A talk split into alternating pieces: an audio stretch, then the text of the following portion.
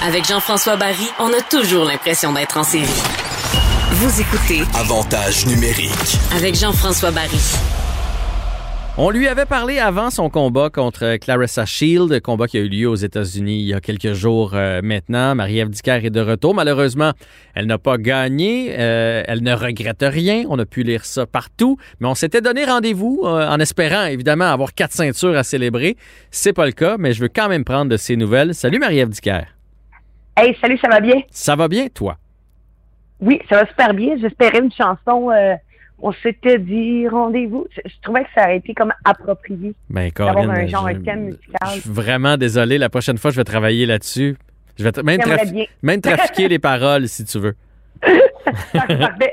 Donc, oui, effectivement, c'est un rendez-vous. Puis, euh, je suis contente d'être avec toi aujourd'hui. Écoute, Marie-Ève, là, euh, ça n'a pas, été comme on voulait. Euh, T'es pas revenu avec les ceintures. Comment tu vois ça maintenant que la poussière est retombée? J'ai entendu plusieurs de tes entrevues à chaud, mais des fois à chaud, dans les jours qui suivent, et après avoir décanté, parlé avec son entourage, parlé avec ses, ses préparateurs physiques, mentaux, son équipe, on voit ça différemment. T'en es où dans ta tête aujourd'hui? Euh, en fait, moi, j'ai, euh, je pense que dans ma tête, d'avoir décanté, ça a juste réitéré ce que, ce que j'ai dit à chaud. Euh, ce combat-là, je dois donner une à Clarissa, elle a été euh, plus rapide, plus incisive. Par contre, comme j'ai dit aussi, j'ai pas dit mon dernier mot, puis ça va prendre plus que ça pour m'arrêter. J'étais vraiment dans une forme physique et mentale exceptionnelle pour ce combat-là. J'étais excessivement bien préparée. Puis je pense que j'ai affronté la meilleure version de Clarissa Shields. On l'avait pas vu sortir aussi fort comme ça chez les professionnels. Euh, c'était la Clarissa des beaux jours dans ses meilleures années chez les amateurs. Puis je pense que c'est tant mieux parce que ça fait ça fait monter le niveau de la boxe féminine. Puis euh, c'est ce que ça prend pour la rendre populaire. Maintenant, euh, on est de retour à la maison avec une belle quarantaine. Ça donne le temps de se reposer, ça donne le temps de décompter, ça donne déjà le temps de rêver au prochain défi. Mhm. Ça fait quoi depuis avoir de ceinture? Parce que tu sais, veux, veux pas, t'es parti. Mettons que t'en as pas. Tu vas là-bas, tu te dis, Ouais. j'ai une chance d'en gagner une, mais je perds rien. Toi, t'es allé là-bas, t'avais une chance d'en gagner trois, t'avais aussi, malheureusement, le risque d'en perdre une, et là, tu l'as perdu. Ça fait quoi, dedans? Euh, en fait, c'est pas tant l'objet en soi, parce que moi, je suis pas une fille qui attache beaucoup d'importance à l'objet. Non, Pour c'est moi, le- la, le la titre. ceinture, le, le trophée en soi, le titre, euh, ça pour moi, c'est difficile parce que je déteste perdre. Je suis la pire mauvaise, mauvaise perdante de la Terre. Sauf que euh, de ce côté-là, comme tu l'as dit tantôt, j'ai aucun regret parce que je sais que j'ai fait vraiment tout ce qui était en moi possible pour gagner ce combat-là. Euh, puis ce qui est arrivé aussi, c'est que oui, j'ai peut-être perdu le combat, mais j'ai gagné beaucoup. J'ai gagné énormément en expérience, j'ai gagné en crédibilité sur la scène internationale. Euh, étonnamment, les, les classements sont sortis et j'ai pas bougé les classements. Donc, malgré cette défaite-là, je suis toujours l'aspirante numéro un à la ceinture. Donc, je sais que mon prochain combat risque fort bien d'être un combat de championnat du monde. Donc, pour moi, euh, le prochain combat, c'est un combat de championnat du monde. Puis j'ai la chance de, de remettre les pendules à l'heure, de refaire mon chemin. Puis, euh, comme j'ai dit en, en, en, en post-mortem avec euh, Yvon, Stéphane et Alexandra, pour moi, chacun des combats qui vont suivre vont être une marche, une étape vers un combat revanche. Pour le moment, je pense pas que je mérite de combat revanche. Euh, je pense que euh, ce combat-là a été gagné euh, par Shield, puis euh, je la comprends de pas vouloir accorder de revanche parce que si j'avais été dans sa position, je le ferais pas. Par contre, euh, dans ma tête, c'est inconcevable de laisser ce dossier-là ouvert, de laisser les choses se terminer de cette façon-là. Puis je serais pas bien tant que j'aurais pas eu la chance de la battre. Mhm. Donc, euh, jusqu'à ce que ce soit possible, je vais m'assurer de faire mes classes, je vais m'assurer de d'augmenter mon calibre de ma boxe, de continuer de, de me dépasser à chaque jour dans le gymnase. Et un jour, je vais mériter cette revanche-là, puis j'aurai la chance de remettre les pendules à l'heure. C'est intéressant, ça. Donc, dans ta tête, t'es pas abattu, là. T'as pas de doute, là. Toi, parce que c'est la première fois que tu perdais un combat. Mais, mais ça peut laisser des séquelles, mais toi, dans ta tête, la prochaine fois que tu remontes, tu gagnes, là. Zéro doute. Oui, zéro doute, zéro doute. Euh, c'est sûr que quand on, on regarde euh, des fois un, un combat de l'extérieur, c'est toujours plus facile. là. Quand on est dans le feu de l'action, des fois, on fait comme on voit pas nécessairement les solutions, on voit pas les choses de la même façon. Puis euh, lors du combat, c'est un petit peu, euh, c'est un petit peu ce qui s'est passé. Souvent, j'ai regardé des combats de Clarissa, puis je trouvais que je reprochais à ses adversaires de trop la respecter, de Mhm. pas avoir assez essayé. Puis euh, quand je me suis retrouvée dans cette position-là dans le ring, euh, en fait, ce que j'ai compris, c'est qu'elle a ce talent-là de menotter ses adversaires. Elle a le talent de les faire hésiter, puis les contrer dans ce qu'ils font de mieux. Puis c'est un petit peu ce qui s'est passé. Euh, par contre, comme on l'a vu, le 9e et le 10e round, j'avais trouvé une, une solution, j'avais trouvé une façon de la déstabiliser, mais c'était trop peu, trop tard. Puis euh, ça, ça change absolument rien l'issue du combat. Mais euh, par contre, ce qu'on est conscient, c'est de mon côté, ça fait 9 ans que je boxe. Il y a énormément de place à l'amélioration. Il y a, il y a des trucs que je fais bien, mais il y a des choses qu'on peut tellement peaufiner, il y a des choses qu'on peut tellement améliorer.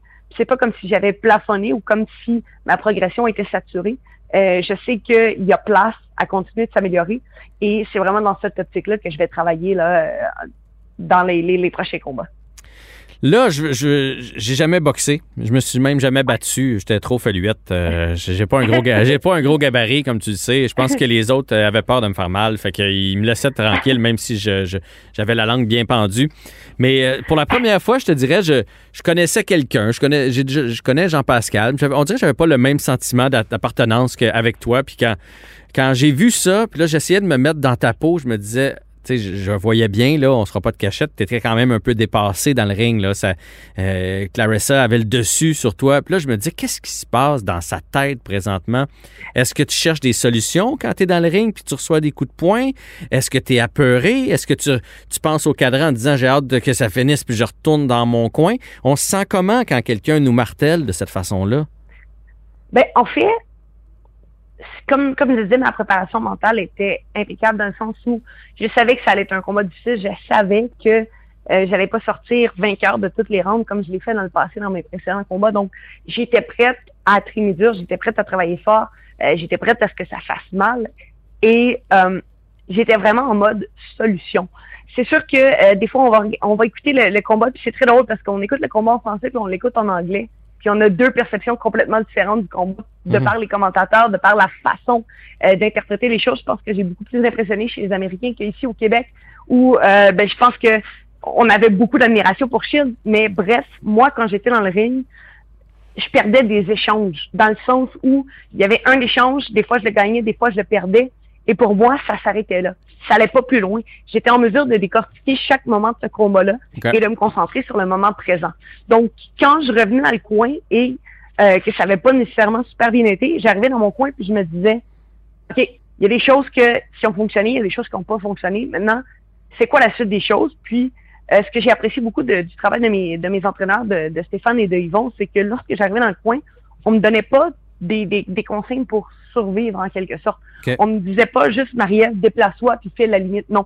On m'aidait, on m'aiguillait à trouver des solutions. Donc, à tous les débuts de round, je recommençais avec une nouvelle hypothèse, un nouvel indice. Puis, moi, je suis tellement bornée, puis je suis tellement persévérante dans la vie que j'étais capable de mettre le round précédent de côté et de dire, OK, là, cette fois-ci, je vais essayer avec cette piste-là. Puis c'est ce qui s'est passé à chacun des rounds. Bien, mais c'est super intéressant de, de, comprendre ce qui se passe dans le coin pendant un combat. Mais moi, là, ma question, c'est dans ta tête. Pendant ces deux minutes-là, où il y a un agresseur qui fonce sur toi, puis que tu, euh, tu sens que, parce qu'elle frappe dur, là, je t'ai entendu le dire souvent, que Larissa Shield frappe dur, que si jamais tu baisses la garde, elle peut te pogner comme il faut sur le coin du menton. Euh, en dedans, est-ce que ça est-ce que ça vibre ou tu réussis à continuer d'analyser, à garder ton calme? comment ça se passe dans la tête d'une boxeuse? C'est drôle à dire, mais moi, je continuais d'analyser et de, rester calme. C'est peut-être pas nécessairement le, cas de tous les boxeurs, mais euh, moi, je suis une fille qui est énormément cartésienne, qui est très analytique. Donc, c'est une de mes forces. Puis, si on a quelque chose sur lequel on a travaillé dans les entraînements euh, avec mon préparateur mental et avec mes entraîneurs, c'est cette capacité-là à garder mon calme, peu importe la situation. D'être capable de, conserver ce côté analytique-là, euh, même si je suis en danger, même si ça fait mal, même si ça fonctionne pas de la façon qu'on veut. Euh, en début de carrière, ça pose des problèmes parce que euh, veux, veux pas, c'était un petit peu le, système limbique là, qui prenait le dessus, puis euh, ben, c'est le système panique qui embarquait.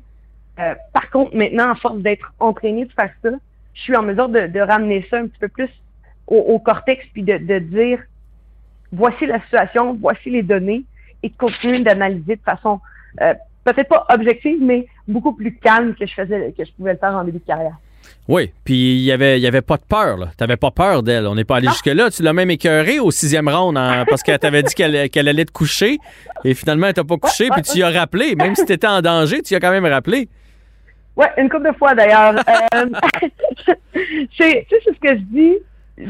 avant le combat, c'est ce que c'est ce que je parlais un petit peu avec mon équipe parce qu'on a eu plusieurs réunions d'équipe Euh, puis même si mon équipe complète n'était pas avec moi là-bas, euh, j'ai jamais senti qu'ils n'étaient pas avec moi.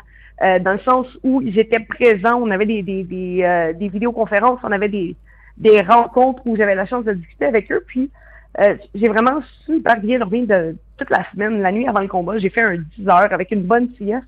Là, j'aurais dit, je sais pas si c'est parce que je suis bien préparée ou c'est juste de, de l'innocence et de l'insouciance, mais je me sens bien. Puis on a commencé le combat, c'est très drôle parce que on était chacune dans notre coin, puis je la regardais au loin avant que la cloche sonne, puis dans ma tête, j'étais beaucoup plus imposante physiquement qu'elle. Je me trouvais plus musclée, plus grosse, plus... Puis finalement, quand je regarde des photos, euh, c'est beau ce qui se passait dans ma tête. Hein? c'est ça, je vais dire. Moi, j'ai, moi, j'ai vu, puis c'était pas le feeling que j'avais, mais l'important, c'est que toi, tu y crois. Écoute, c'est exactement ça qui s'est passé. Puis ça nous a fait. Tu sais, comme je dis, j'ai énormément grandi de cette expérience-là. J'ai perdre. J'ai ça pour mourir. Je suis la pire mauvaise personne de la table. Puis d'ailleurs, quand, euh, quand j'ai terminé le combat, on m'a donné une médaille parce que, veux, veux pas, je suis quand même finaliste au titre de championne du monde. Puis la WBC a souligné ça, m'ont remis une médaille. Puis moi, dans ma tête, quand tu me donnes une médaille, quand je perds, c'est comme une médaille de participation. Oui, oui. J'appelle ma mère, puis là, je dis, maman, tu sais pas quoi, quoi? Ils m'ont donné une médaille de participation. Puis là, ma mère fait, oh. Puis là, elle dit, qu'est-ce que t'as fait? Parce qu'elle sait à quel point ça peut, ça peut me piquer dans mon orgueil. Puis là, je dis, comme quand j'étais jeune, là, en arrière du cœur, t'as pas fait ça. Parce que quand j'étais jeune, j'ai lancé au bout de mes bras, puis je faisais des, crises incroyables. Puis, euh, veux, veux pas, dans ce cas-ci, moi, euh, quand j'ai commencé à travailler en boxe avec mon préparateur mental, il m'a dit, Marie, pourquoi tu fais ça? Ben, parce que je veux gagner, parce que, non, non, pourquoi tu fais ça? Dis-moi la raison qui te motive au fond de toi de, de t'infliger toutes ces, cette souffrance-là, en quelque sorte, parce que l'entraînement, puis les sacrifices qui sont faits au quotidien, c'est difficile, mais pourquoi tu fais ça? Ouais. Là, je lui dis, ben, je veux accomplir des grandes choses pour inspirer les gens. Inspirer les gens à rêver grand et à aller au bout de leur rêve. Puis la fraction de seconde dans le ring où j'ai appris que j'avais perdu, puis que je m'en allais faire euh, le, le, super euh, le super rituel que je faisais quand j'étais jeune et que je gagnais pas, j'ai pensé à ça, puis je me suis dit, on peut inspirer les gens dans la victoire, on peut inspirer les gens parce qu'on on réussit, mais je pense que c'est d'autant plus important la façon dont on réagit devant l'adversité parce que c'est pas vrai que dans la vie tout va toujours bien aller. C'est pas vrai que tout est toujours rose puis que tout est toujours beau, mais c'est comment tu vas rebondir de ça.